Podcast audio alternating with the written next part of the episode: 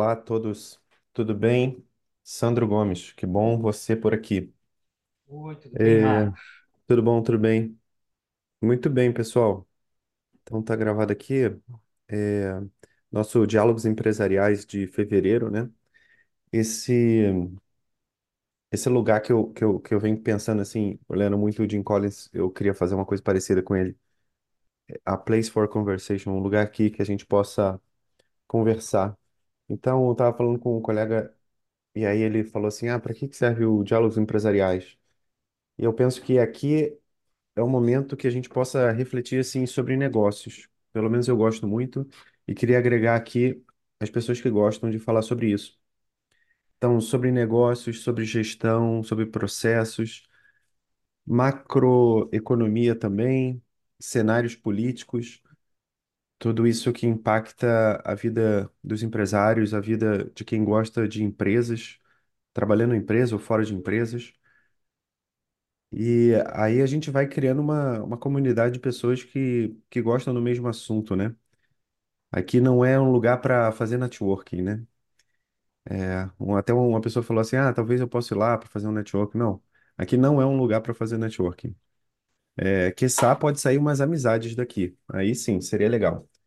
É, nem apresentar empresas, não. Mas sim conversar sobre negócio. Então, se você gosta, como eu, como alguns amigos também, de longas datas, conversar sobre negócios, a gente sempre conversava sozinho, né? E aqui não, aqui a gente consegue montar uma, uma comunidade, né? Então, esse projeto que está saindo da, da Academia Dutis Domus, né? A gente tem outros projetos também para sair esse ano, um trabalho bem forte com intelectuais, mas isso é uma outra esfera. Aqui a gente vai falar só sobre negócios. Muito bem. Para esse mês, eu pensei em trazer um roteiro que eu venho desenvolvendo, né? Mês passado, que foi dezembro, né? A gente falou sobre, se eu não me engano, liderança nível 5, né? Do Jim Collins. E aí eu queria trazer outros assuntos para eles dele, desse livro que eu tô lendo, mais para frente. Mas esse especificamente tem um assunto que eu venho vendo muito assim no jornal. Eu ass- eu assino o jornal Valor e todo dia eu vejo sobre transição energética. Falo com algumas pessoas sobre trans- transição energética, né? Após se eu abrir esse aqui agora, eu vou achar alguma matéria sobre isso. Mas eu tenho algumas dúvidas e eu queria aqui abrir para debate, compartilhando com vocês alguns materiais. É, Primeiro, assim, eu, eu escrevi um editorial, depois vocês possam ler. Mas eu separei alguns vídeos, dois, três, cinco vídeos de três minutinhos cada um. Então, talvez 20 minutos só vendo o vídeo e depois uma, uma, uma conversa, né? Então, vamos por primeiro, sem mais delonga, sobre a World Without Fossil Fuels, né? Então, deixa eu compartilhar meu som aqui também. É, share sound. E agora, vamos ver se está funcionando. a world without fossil fuels. Sandro, você sabe se está aparecendo o áudio aí? Acho que sim, né? Oi, é, tô, tô escutando o áudio sim. The Los Angeles Times predicts doomsday unless we pursue a world without fossil fuels. The Secretary General of the United Nations agrees. So do many politicians and environmentalists. This raises two questions Is such a world possible? And is it desirable? Let's try to answer both. It's a fact of modern life that virtually everything we depend on depends on fossil fuels oil, coal, and natural gas. Not only because they provide 80% of the world's energy, but because so many of the products we use and even consume are made from them. I'm talking about petrochemicals, that is, chemical products derived from fossil fuels. Petro, as in petroleum. Let's start with something everyone encounters every day asphalt. The US alone produces over 420 million tons of asphalt per year. The key ingredient of asphalt is crude oil, which binds all the materials in asphalt together. No oil, no asphalt. No asphalt, no paved roads. But I'm only getting started. The paint on the walls, the flooring beneath your feet, the blinds over your windows, these are also derived from petroleum.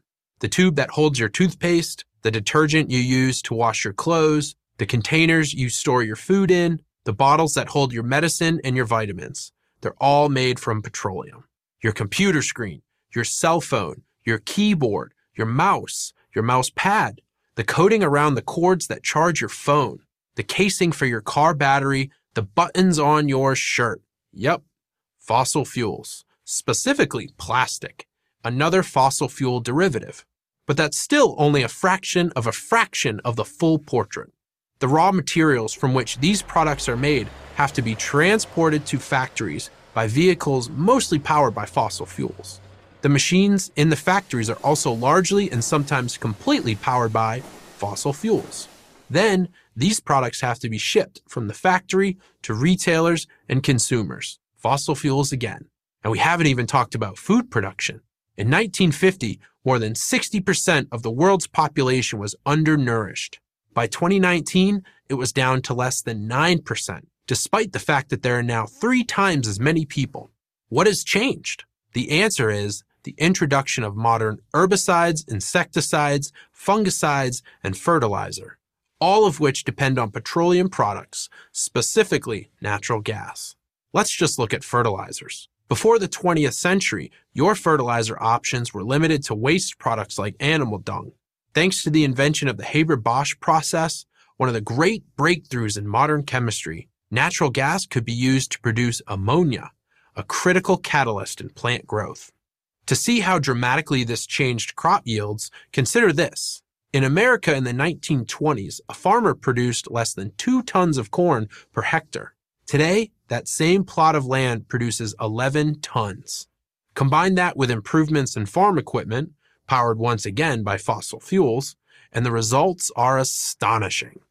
The human labor required to harvest a kilogram of American wheat has declined over the past two centuries from 10 minutes to two seconds. Without fossil fuels, much of the world's population would starve to death in a year. Even renewable energy, the presumed antidote to fossil fuels, at least in the power and transportation realm, is completely dependent on fossil fuels. What do you think those wind turbines and solar panels are made of? Fiberglass and myriad other materials derived from petroleum. Like so many other industries, there's no renewable energy without fossil fuel energy. But the dependency is even more than you think. Since wind and solar are inherently intermittent, it's not always sunny and it's not always windy, there has to be a source of fossil fuel energy as a backup nearby. Unless, of course, you're lucky enough to still have a nuclear power plant in your neighborhood. Let's put it this way. If you're having surgery, you want the hospital to have reliable power. You should be getting the idea by now. Fossil fuels are not just about driving your car and heating your home. Fossil fuels are everywhere and in everything. According to one of the world's foremost experts on energy, Vaslav Smil, distinguished professor emeritus in the Faculty of Environment at the University of Manitoba, fossil fuels are the most important factor in explaining the advances of modern civilization. Smil's research demonstrates that since 1800, the energy available to each human being has increased 700 fold. What does this mean? If you live in the Western world, it's as if you have the 19th century equivalent of 240 personal servants, cooking your food, doing your laundry, heating your house, and helping you get from one place to another. Louis XIV had nothing on you.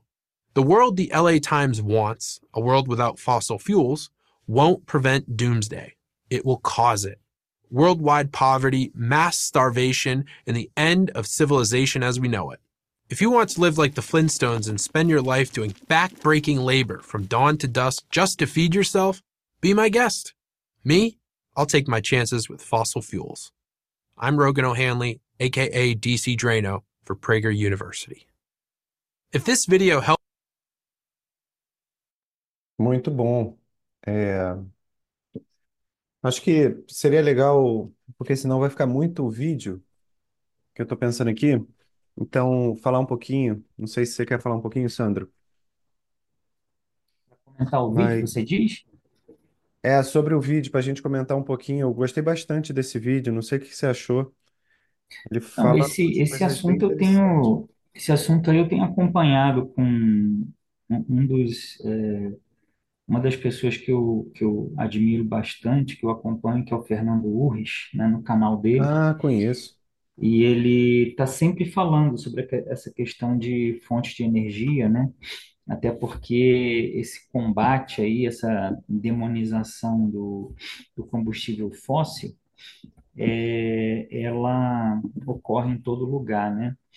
E o que ele sempre afirma é que por muitas e muitas décadas ainda nós vamos ser dependentes do, do combustível fóssil. Não tem como é, escapar disso. E não só como no uso como combustível, mas em todos esses usos aí que você ah, acabou de ver aí no vídeo, né? Então, ele, por exemplo, é, como fonte de energia, é um grande defensor da energia nuclear, né? A Sim, energia nuclear, ela tem um, potencial energético teoricamente infinito, né? É muito confiável, né? A, a fonte de sim, energia. É, e com as tecnologias atuais, né? Sobretudo em países que, que não sofrem é, desastres naturais muito severos, é, eu entendo também que a energia nuclear seria uma das melhores fontes de energia. Só que aí nós estamos falando de energia, né? O vídeo ali ele dá exemplos de inúmeras outras aplicações que o petróleo e seus derivados eles possuem, né? Ou seja, não é somente uma questão de geração de energia, é uma questão de todos os insumos que a gente tem na nossa sociedade hoje, tá? É, o combustível fóssil, eu vejo que ele é muito debatido como fonte de energia para automóveis, para as fábricas, tudo mais, né? E aí, se a é, gente for ver, os países têm realidades muito distintas, né? Aqui no Brasil, a gente tem uma matriz energética é, bastante limpa, né? Por causa da energia hidre- hidrelétrica, né? Já temos energia eólica e solar já bastante desenvolvida. Nós temos o álcool combustível, né? Que, a meu ver, é uma das melhores soluções do mundo, né? Para para a parte de combustível para veículos, né? é, é fonte renovável, né? É, é, tem boa qualidade, os motores se desempenham bem.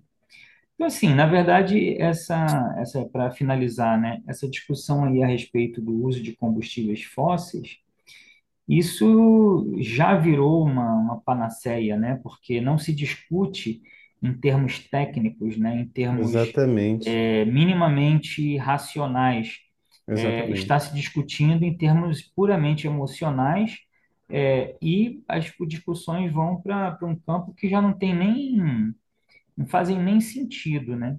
Então, assim, esse, que exatamente. esse vídeo veio contribuir bastante com isso.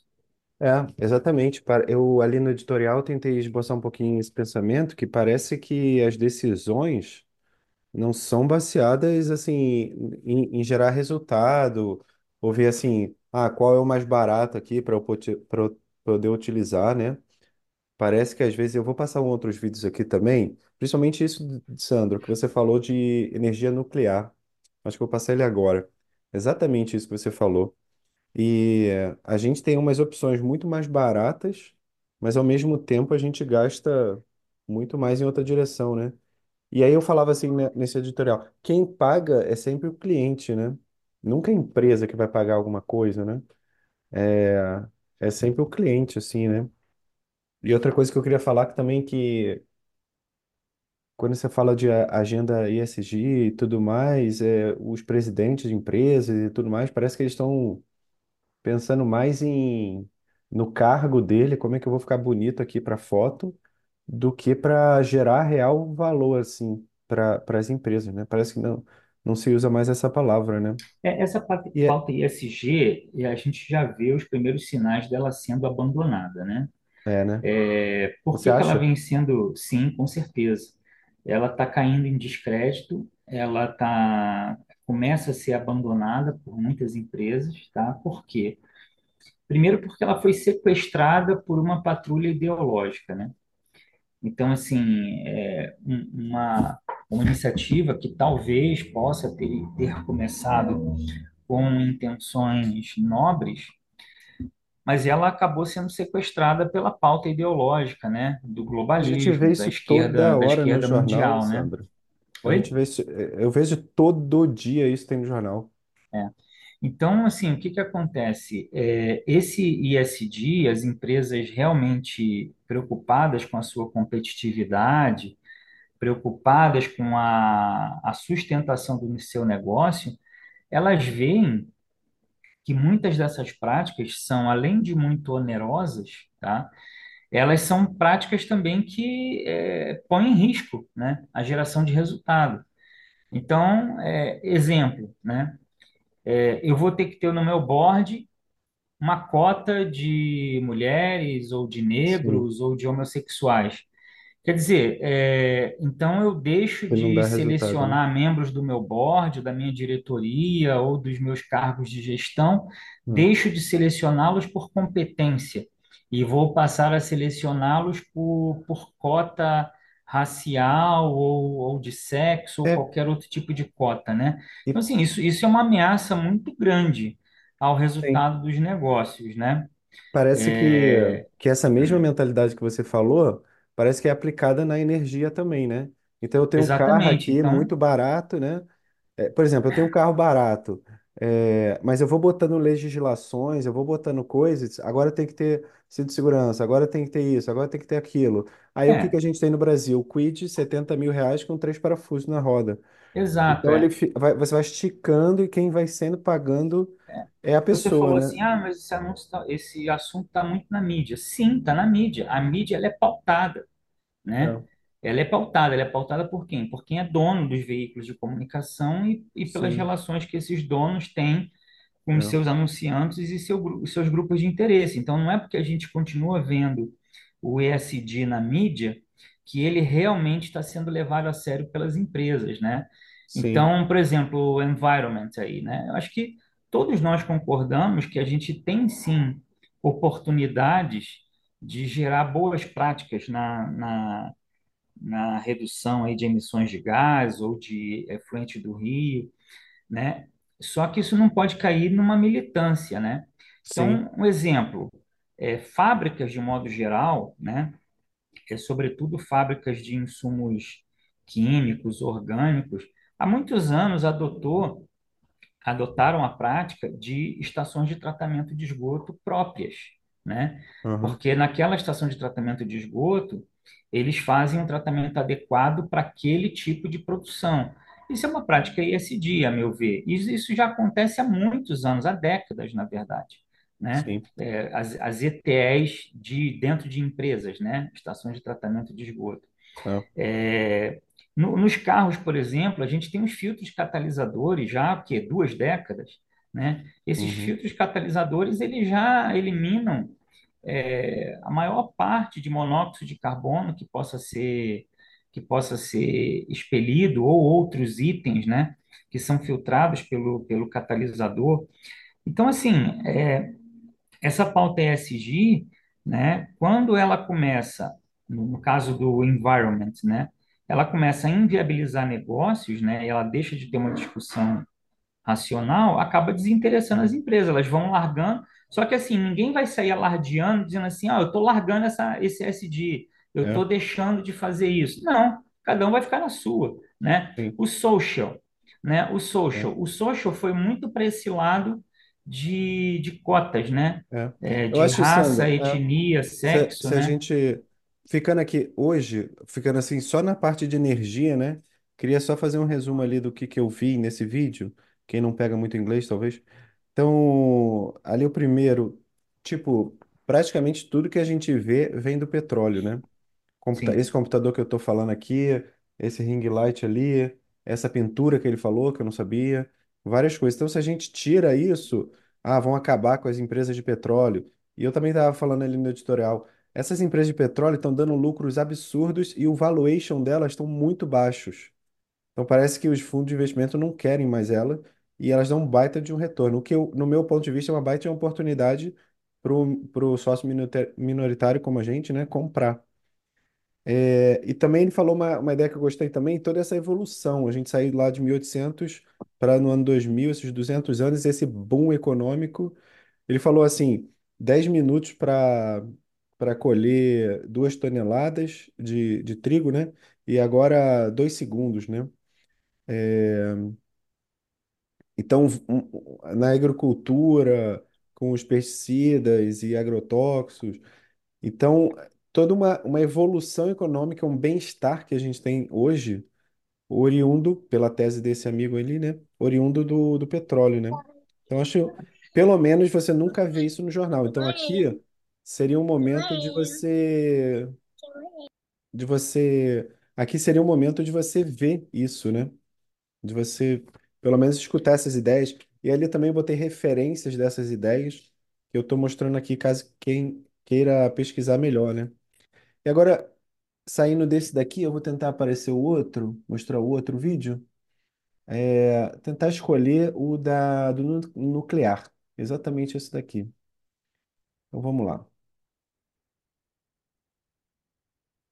France gets 70% of its power from one carbon free source. Sweden 40%, Switzerland 36%, the United States 20%.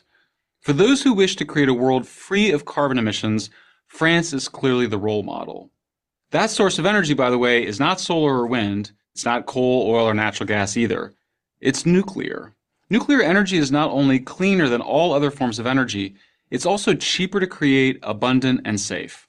Yes, safe. So if the world is going to end in a few years because of global warming due to rising CO2 levels, why aren't we going all out to produce this abundant, clean, and safe form of energy? Why aren't there dozens of nuclear power plants in development all over the world? Well, we all know the answer, right? Nuclear energy is just too risky. It's too dangerous.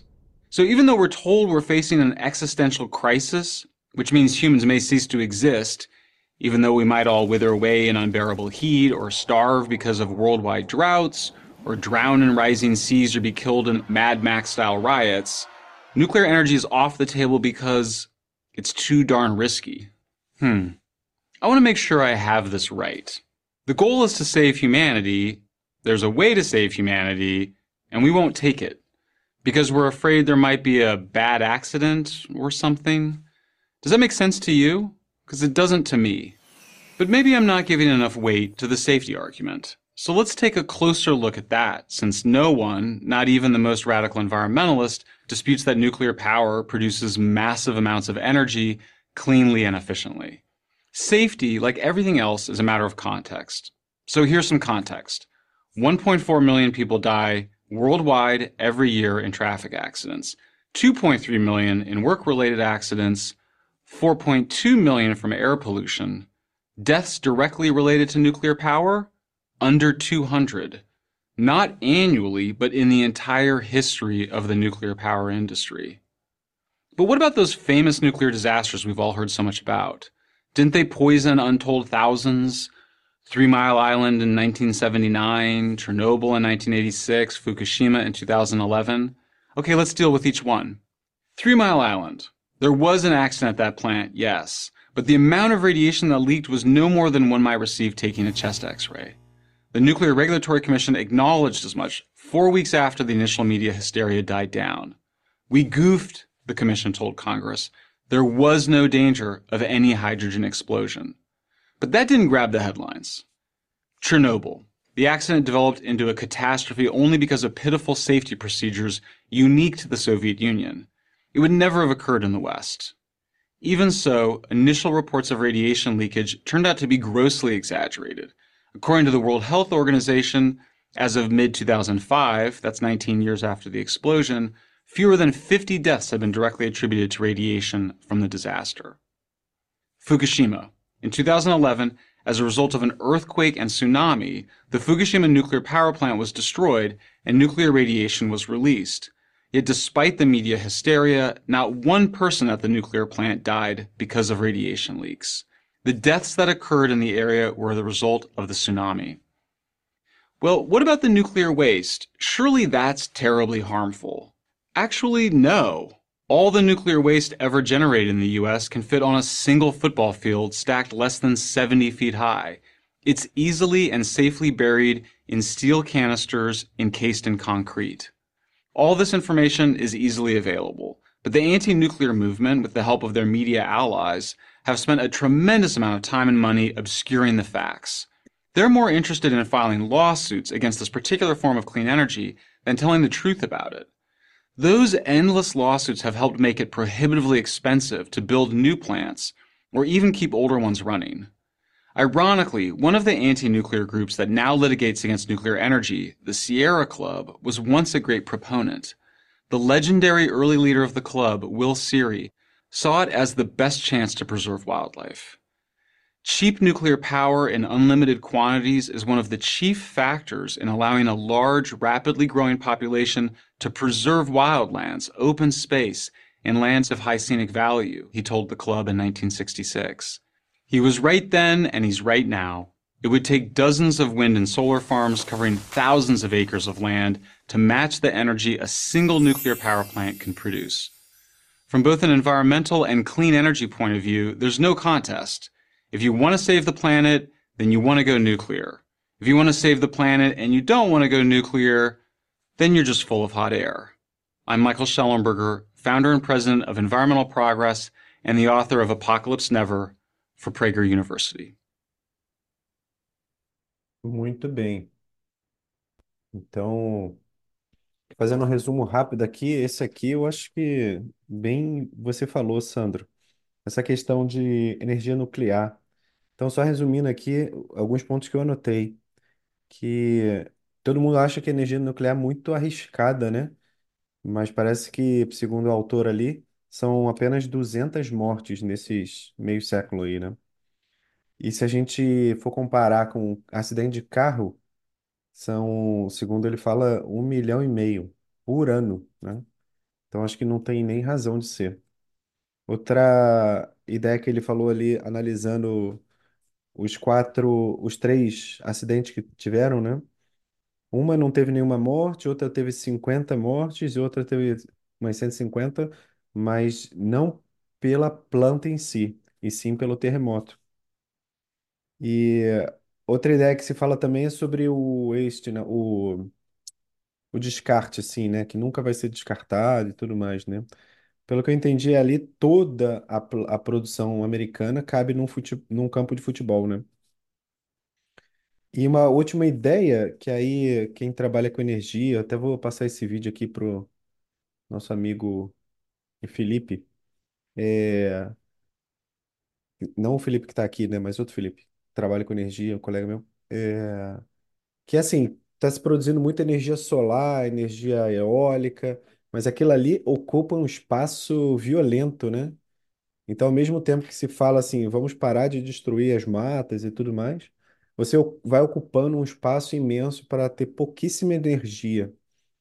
E a energia nuclear tem muita energia com um espaço muito reduzido. Então, parece que só- você só vê vantagens se você fizer uma análise cartesiana, assim, racional mas nunca se passa, né? Uma ideia que eu, eu gostei, assim, que, poxa, para você gerar economia, para você gerar desenvolvimento humano, você precisa de uma energia boa e barata. Você tem, a gente tem, né? Mas não usa.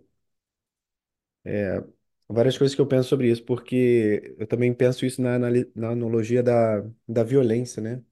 Lá no Rio de Janeiro, você tem mais ou menos umas 100 mil bad guys que controlam 7 milhões de pessoas. Então, poxa, só esses 7 milhões de pessoas resolver o problema e não consegue, né? Não sei o que vocês acham disso. Vocês quiserem falar alguma coisa, Sandro? Felipe, que bom que você está aqui, hein? Beleza, Marcos, obrigado. Estou aqui acompanhando aqui, A gente está aqui querendo interessante. falar um pouquinho sobre, sobre essa parte de energia, né? Esse guarda-chuva grande de energia, que é um tema bem bacana. Eu gosto muito de ler sobre isso, na parte de investimentos, mas parece que tem uma tese aí meio esquisita. É, a gente saindo de energias mais baratas e indo para energias mais caras, né? É, e é, falando em relação à, à energia solar e essa, é, os carros elétricos também, vai fazer o que com esse mundaréu de, de material quando, é, por exemplo, bateria, né? Bateria Aham. desses carros, pensando no carro desse que tem uma, uma, um período de uso, o tanto de área, por exemplo, no norte mineiro ali tem fazendas de milhares de hectares com, com placa solar, né? Ah, é? Então, é, tem um, eles estão arrendando áreas, paga mais, mais caro o arrendamento é, para colocar a placa solar do que propriamente para plantar é, culturas, entendeu? Uhum. Então, eu hoje de manhã eu estava até em uma reunião com um amigo aí de Olambra, é, online, né? Eu estava aqui com ele e a gente estava é, falando sobre um assunto de biogás, biodigestores, né? Aham. E é, para gente que tem, que a gente tem aqui os resíduos de, de dejetos de confinamento, é uma coisa que pode ser transformada e aproveitada também, né? Sim. Sim, esse tema é é bem interessante. Você, Felipe, que trabalha com agricultura, é, um vídeo antes de você chegar, a gente estava falando sobre toda essa evolução, né? É, e aí o autor estava falando sobre a importância do petróleo para gerar essa produção agrícola, né? Ele falava ali, é, que eu anotei, é, duas, a gente produzia, sei lá, duas toneladas por hectare, sei lá, e agora são 11 toneladas. Isso a É, gente é isso sempre, aí. sempre escuta também no jornal, né? Essa evolução da agricultura, né? E você que trabalha com isso sabe muito bem disso. É, mas ele estava falando que, que o, o, o óleo, né? O petróleo é muito importante para esse, esse desenvolvimento. Os motores são muito importantes. E aqui no Rio de Janeiro, São Paulo, a gente tem uns caras que trabalham com política e parece que nunca foram numa fazenda e começam a passar alguns caminhos totalmente vi- fora do viés, né? É, hoje virou moda, é, essa turma famosa, turma para para tomar uma posição contra, né, a agricultura, contra a pecuária, e eles falam sem conhecer de fato a causa, né?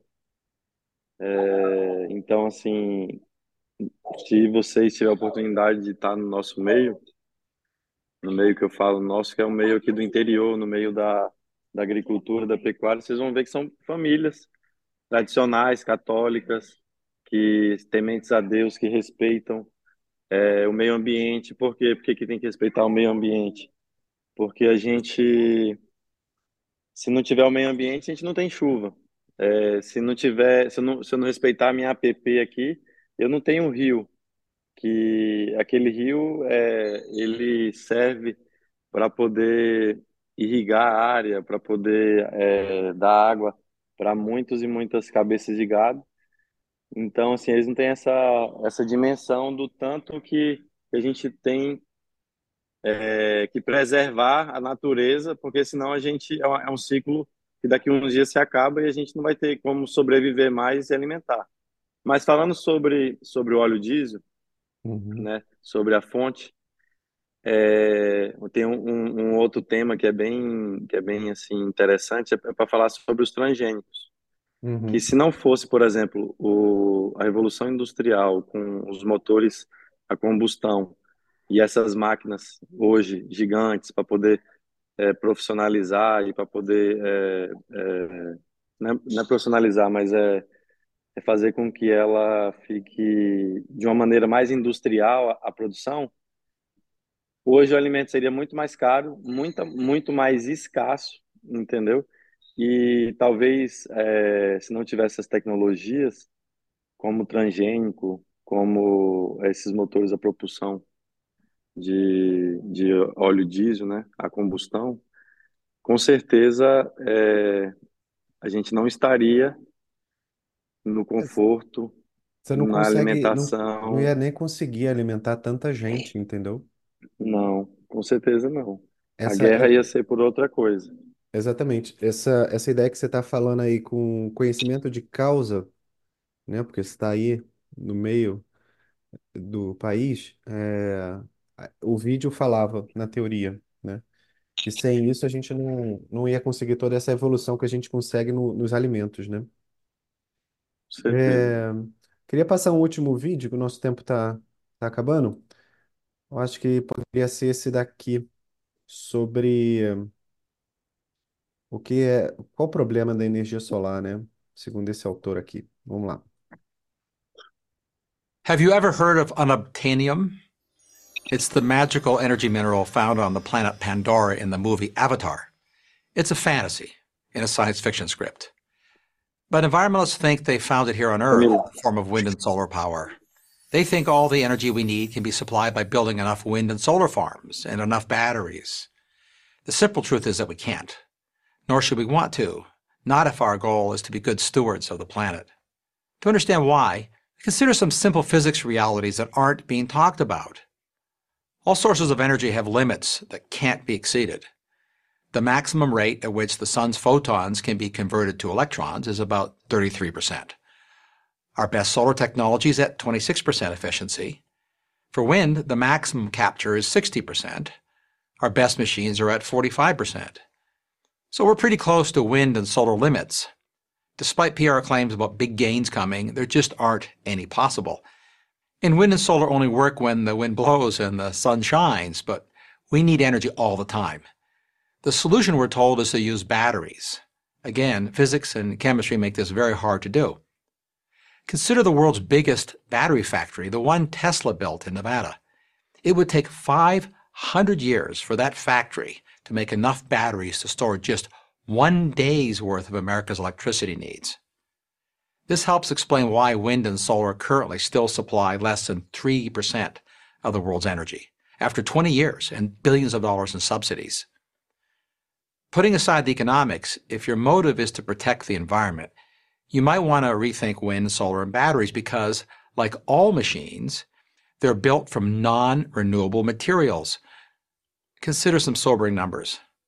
A single electric car battery weighs about a half a ton. Fabricating one requires digging up, moving, and processing more than 250 tons of earth somewhere on the planet. Building a single 100 megawatt wind farm can power 75,000 homes requires some 30,000 tons of iron ore and 50,000 tons of concrete, as well as 900 tons of non recyclable plastics for the huge blades. To get the same power from solar, the amount of cement, steel, and glass needed is 150% greater. Then there's the other minerals needed, including elements known as rare earth metals. With current plans, the world will need an incredible 200 to 2,000% increase in mining for elements such as cobalt, lithium, and dysprosium, to name just a few. Where is all this stuff going to come from? Massive new mining operations, almost none of it in America, some imported from places hostile to America, in some places we all want to protect. Australia's Institute for Sustainable Futures cautions that a global gold rush for energy materials will take miners into remote wilderness areas that have maintained high biodiversity because they haven't yet been disturbed. And who's doing the mining? Well, let's just say that they're not all going to be union workers with union protections. Amnesty International paints a disturbing picture. The marketing of state of the art technologies are a stark contrast to the children carrying bags of rocks. And then the mining itself requires massive amounts of conventional energy, as do the energy intensive industrial processes needed to refine the materials and then build the wind, solar, battery hardware. Then there's the waste. Wind turbines, solar panels, and batteries have a relatively short life, about 20 years. Conventional energy machines like gas turbines last twice as long. With current plans, the International Renewable Energy Agency calculates that by 2050, the disposal of worn out solar panels will constitute over double the tonnage of all of today's global plastic waste. Worn out wind turbines and batteries will add millions of tons more waste. It'll be a whole new environmental challenge. Before we launch history's biggest increase in mining, dig up millions of acres in pristine areas, encourage childhood labor, and create epic waste problems, we might want to reconsider our almost inexhaustible supply of hydrocarbons the fuels that make our marvelous modern world possible. And technology is making it easier to acquire and cleaner to use them every day. The following comparisons are typical and instructive. It costs about the same to drill one oil well as it does to build one giant wind turbine. And while that turbine generates the energy equivalent of about one barrel of oil per hour, the oil rig produces 10 barrels per hour. It costs less than 50 cents to store a barrel of oil or its equivalent in natural gas, but you need $200 worth of batteries to hold the energy contained in one oil barrel. Next time someone tells you that wind, solar, and batteries are the magical solution for all our energy needs, ask them if they have an idea of the cost to the environment. Unobtainium works fine in the movies, but we don't live in the movies. We live in the real world. I'm Mark Mills, Senior Fellow at the Manhattan Institute for Prager University. Muito bom. Então, esse vídeo aqui, né, eu gostei muito. E também queria falar uma coisa: esse Diálogos Empresariais é um bom momento, pra- pelo menos eu gosto muito, de, de fazer um- alguma pesquisa, né? E apresentar aqui alguma pesquisa que eu venho fazendo. Claro que é, vocês viram ali no material, é muito incipiente, eu sei disso, mas já é alguma coisa. E para muita gente que possa assistir aqui e ver, poxa, eu não sabia dessas ideias. Da questão do óleo, da questão do solar. O Sandro já sabia, mas outras pessoas não. A questão solar não, nuclear, né? E agora essa outra questão aqui que eu vou apresentar, né? Que é a, que é a questão do ah, solar e eólica. Então, com isso, a gente vai criando um, um movimento assim de, de pessoas, empresários, tal, que começam a pesquisar algum assunto. E não falar só sobre suas ideias, né? Mas pesquisar um pouquinho mais com referências e tudo mais, né? Todos esses vídeos que eu estou mandando ali nas referências, eles têm um documento que é a transcrição dos vídeos com todas as referências que eles falam, né? Não é falar assim, ah. É, Machado de Assis disse que a internet é a melhor coisa que existe. Poxa, né? E falar referências concretas, né? Dito isso, eu gostaria de fazer um resumo ali, a questão do inglês, né? Então, ele está comparando assim, poxa, na visão desse autor, a gente não consegue gerar a energia que a gente precisa, né? Vamos, vamos, vamos fazer assim: existe o mundo da ficção científica e existe o mundo da realidade. E no mundo da realidade, ficção científica, o mundo lá do Avatar, daquele filme maravilhoso, tudo bem, a gente consegue o que a gente quiser, porque é um sonho, né? Agora, a realidade imprime muita coisa. E uma delas, uma coisa que ela imprime é a, é a verdade, né? Então, a gente, segundo esse autor, não consegue essa mesma força, eh, essa mesma energia no sol e no, no vento, né? Porque o vento ali. tem que ver quando ele sopra, né? E só consegue capturar 30%. O Sol tem que ver quando ele brilha e só consegue capturar 40%, né? E, e as baterias, né? Ah, se você pegar toda a energia dos Estados Unidos, precisaria de 500 anos para de baterias para conseguir um dia de energia americana, né? O consumo dessa energia americana, né? É, E depois desse, essa, essa, essa onda de energia, tal, tá acontecendo em todos os lugares, já tem aí uns, talvez 20 anos, e a gente só andou 3%. Só 3% é gerada, né? Claro que isso gera um mercado maravilhoso, assim, ah, eu conheço várias pessoas que estão ganhando muito dinheiro nisso, né? Mas a pessoa está ganhando dinheiro, mas não necessariamente é o melhor produto, né? Eu posso vender um bocado de coisa que não presta, né? mas não necessariamente é o melhor produto. Então, dinheiro tá, né? As pessoas estão ganhando, aí o cara vai, investe lá, a VEG está investindo pra caramba nisso, outras empresas estão investindo pra caramba para isso, mas talvez o foco ali seja só a capturação, a, o, capturar o, o, o retorno, né? Mas para o consumidor final, eu não, não sei se vai dar tempo de passar aqui agora. Mas depois vocês vejam lá, por consumidor final, o que que acontece? Há um aumento muito grande do preço, né? Porque essa coisa é muito mais cara, como a gente acabou de falar aqui, né? Esse resumo que eu estou falando. Então, quem paga a conta não é a VEG, né? Não é a Vale do Rio Doce que vai estar lá fazendo a mineração. É o consumidor, né? Então, para essas grandes empresas, vale a pena entrar porque eles estão ganhando dinheiro nisso. Mas quem vai pagar é o consumidor. Então, a- as montadoras, né? Ah, então agora é, é lei colocar, tem que colocar o retrovisor, tem que ter airbag, tem que ter isso. Tudo bem, a gente bota, não tem problema. Quem paga é o consumidor. Então, antigamente a gente tinha um Fiat Uno lá, baratinho, bem affordable. todo mundo podia comprar aquele carrinho, e agora a gente tem o Kwid lá de quase 70 mil reais, né? Então, a gente, para essas empresas, a, a teoria que eu estou falando aqui é que para as empresas faz sentido econômico, mas para o consumidor final, ele vai gerando uma, uma inflação, ele vai corroendo o poder de compra dele, vai cor- corroendo toda a riqueza que, que poderia gerar na sociedade por essas decisões estratégicas, ao meu ponto de vista, um pouquinho irracionais, né? E ele continua falando, né? É, Então tá, vamos supor que isso aqui dê certo. Olha o trabalho desgraçado que tem que ter para para conseguir isso, né? Tem que aumentar, sei lá, a, a mineração em mais de dois mil por cento, porque vai ter que ter todos essas, esses minérios assim para para construir lá a- as placas e tudo mais, né?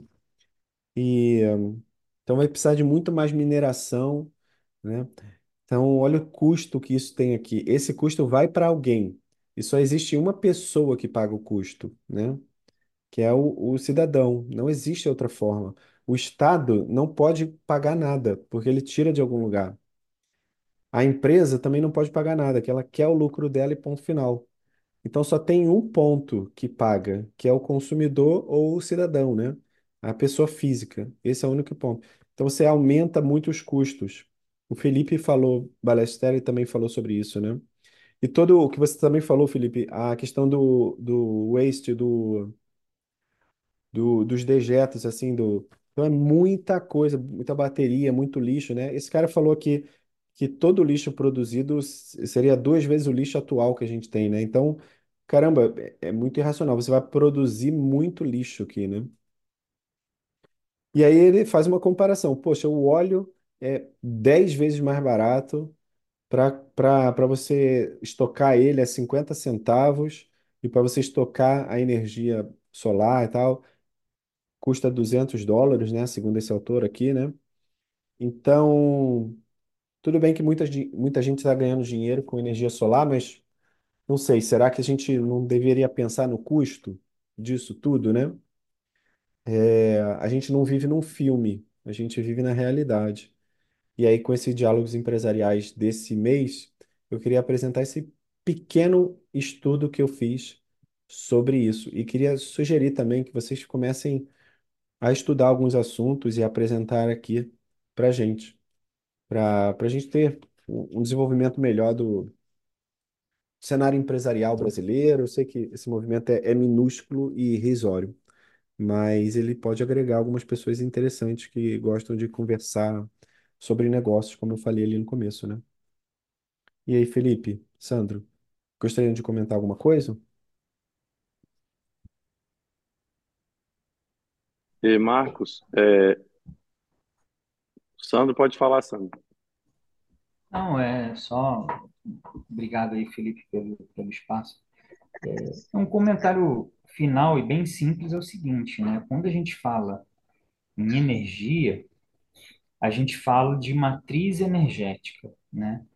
Então, assim, a gente não vai ter uma única fonte de energia. E essa matriz energética, ela varia conforme as características do, do país, da região ou da localidade que você tem, né? Então, o Brasil, que é um país continental, né, e que a gente tem uma infraestrutura de transmissão de energia muito eficaz, nós podemos até pensar numa política energética para o país inteiro, né? Mas a gente sabe que eh, as regiões têm as suas energias prioritárias, né? Então, assim, aqui no Brasil a gente tem energia hidrelétrica ainda dominando, tem um pouco de solar, tem um pouco de eólica, já ganhando alguma relevância. É, nuclear nossa é experimental, né? Praticamente não, não contribui em nada. Enfim, e aí a gente tem que analisar o seguinte, tá? Como é que é o cenário na França, na Alemanha, no Japão, é, na Austrália? É, como que aquela... Vamos pegar a Austrália, que é uma ilha, né? Como que aquela localidade ali, a Austrália eles podem gerar energia para eles. O que, que tem ali? Tem petróleo na Austrália? Tem vento? Tem sol? É, tem gás natural? Né? Tem energia das ondas? O que, que tem lá na Austrália para eles poderem produzir energia? Então, assim, isso tem que ser pensado regionalmente, né? É, pensado na matriz energética mais adequada para aquele país ou para aquela macro-região. Então, assim, aqui também nesses vídeos eu, eu reparei que existe uma, uma, defesa, uma defesa muito forte ao petróleo, né? E a gente tem que lembrar que a Prager University, ela fica em Austin, no Texas, né? Então, assim, certamente tem ali os interesses dos produtores de petróleo texanos é, fazendo essa, essa defesa, né?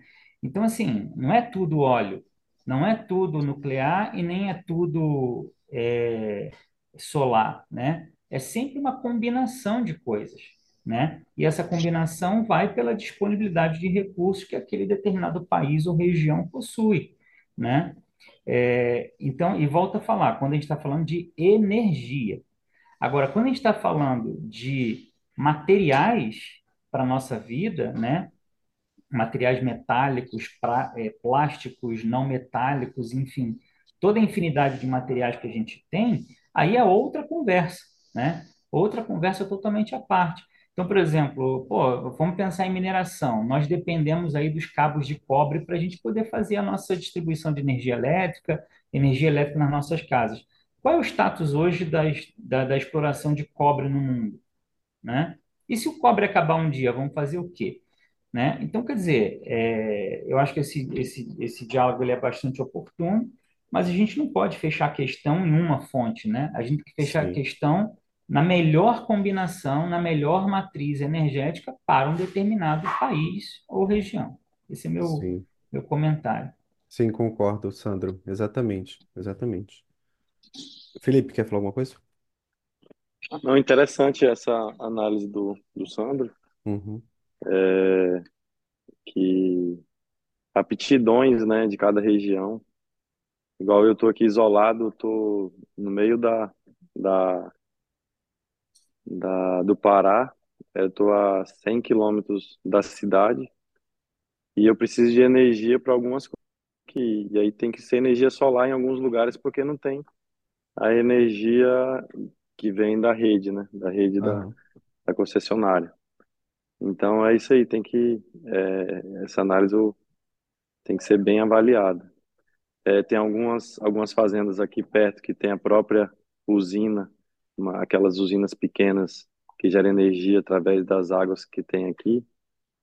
Então, não, não dá para para fechar a questão, né?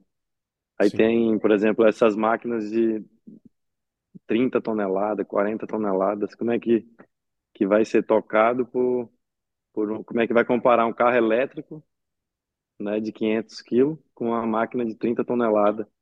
É, vai ser uma outra dimensão, outra tecnologia, né? Então, é, é é interessante ver que cada uma pode contribuir em, nos cenários possíveis, né?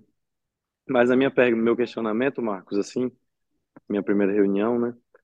É, quando a gente traz esse assunto, assim, por exemplo, este específico de energia, aham. é mais para poder a gente é, pensar em novos negócios ou é para atualizar os nossos investimentos? Como é que é a ideia, assim, desses diálogos? Boa pergunta, Felipe. É, tem uma, uma frase que eu gosto muito do Jim Collins, que é assim, é, a place for conversation. Então, um lugar para conversar, um lugar para trocar ideias. Eu gosto muito de falar sobre negócios. E aí eu queria reunir aqui pessoas que gostem de falar sobre negócios. E o que que eu Legal, gosto? Eu gosto de sobre energia, né? Eu invisto bastante em empresas de energéticas, né? Há muitos anos, acho que mais de uma década. Então, fazer um panorama sobre esse setor. Eu gosto muito de falar sobre cenários econômicos. Então, tem o BTG Pactual faz um programa sensacional, uma vez por ano, chamado CEO Conference. E aí é muito legal que ele bota, ele vai falar sobre cenários, né? Então, falar aqui sobre cenários macroeconômicos, microeconômicos, cenários políticos, isso s- são temas interessantes.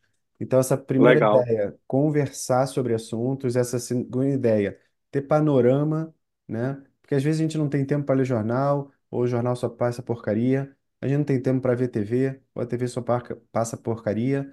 Caraca, eu queria conversar uma vez por mês para trazer alguns insights. E aí, pessoas interessantes, pô, o Sandro traz tanta coisa interessante. Você, o Sandro está aqui em Curitiba, mas você está lá no, no outro lado do país, então traz coisas interessantes. Então, não é só passar conteúdo, mas sim a, os comentários têm muito mais valor do que o conteúdo. Porque o comentário fala assim, Luciano, pô, isso é verdade, mas e esse outro ponto? Quando a gente pega duas ideias e confronta, sai um conhecimento ali, entendeu? Agora, se a gente fica Verdade. lendo sozinho, a gente fica com um viés. E não, quando a gente conversa com outras pessoas, a gente vai aumentando a nossa, nossa capacidade de entender, senão a gente fica numa bolha, né? A gente fica numa bolha e não vê outras pessoas, né? Gostaria Isso é muito que verdade. se o, o Felipe participasse aqui, é, um outro amigo meu que ele trabalha com energia solar, o Dickler, lá do Rio de Janeiro, trabalha na ONS. Gostaria muito que ele participasse aqui. E aí, poxa, teria pessoas com causa, né? Então, isso, conversa, cenários e outra coisa, estudo, né? Apresentar aqui alguns estudos, até para a gente se desenvolver, né? A gente tem que estar sempre estudando. É, pelo menos o perfil que eu quero aqui é pessoas que gostem de estudar. E se você tem um lugar para você expor suas ideias, né? O Sandro apresentou um negócio maravilhoso há uns três meses atrás aqui sobre Value Proposition Design, Value Proposition Design. é, o Diego, meu amigo, apresentou sobre qualidade. E aí tem um tema que a gente possa estudar, e aí eu peguei esse tema para estudar, mas claro, a gente não tem tempo, né? A gente tem pouquíssimo tempo, então só recortei algumas coisas, botei uma, uma, uma singela opinião e trouxe aqui para a gente discutir. Então a gente tem um lugar para apresentar estudos, né? Então acho que são três propósitos assim que, que geram, ao meu ver, geram muito valor né, para para esses diálogos empresariais, que é esse movimento aí que a gente criou ano passado da Academia Adultos Homos. Eu falava no começo que a gente criou outros movimentos, um movimento chamado eh, Diálogos Filosóficos e tudo mais, mas é um outro assunto. Aqui a Academia DD queria trabalhar um pouquinho sobre aço- mercado, né? Eu gosto muito de falar sobre gestão e tudo mais.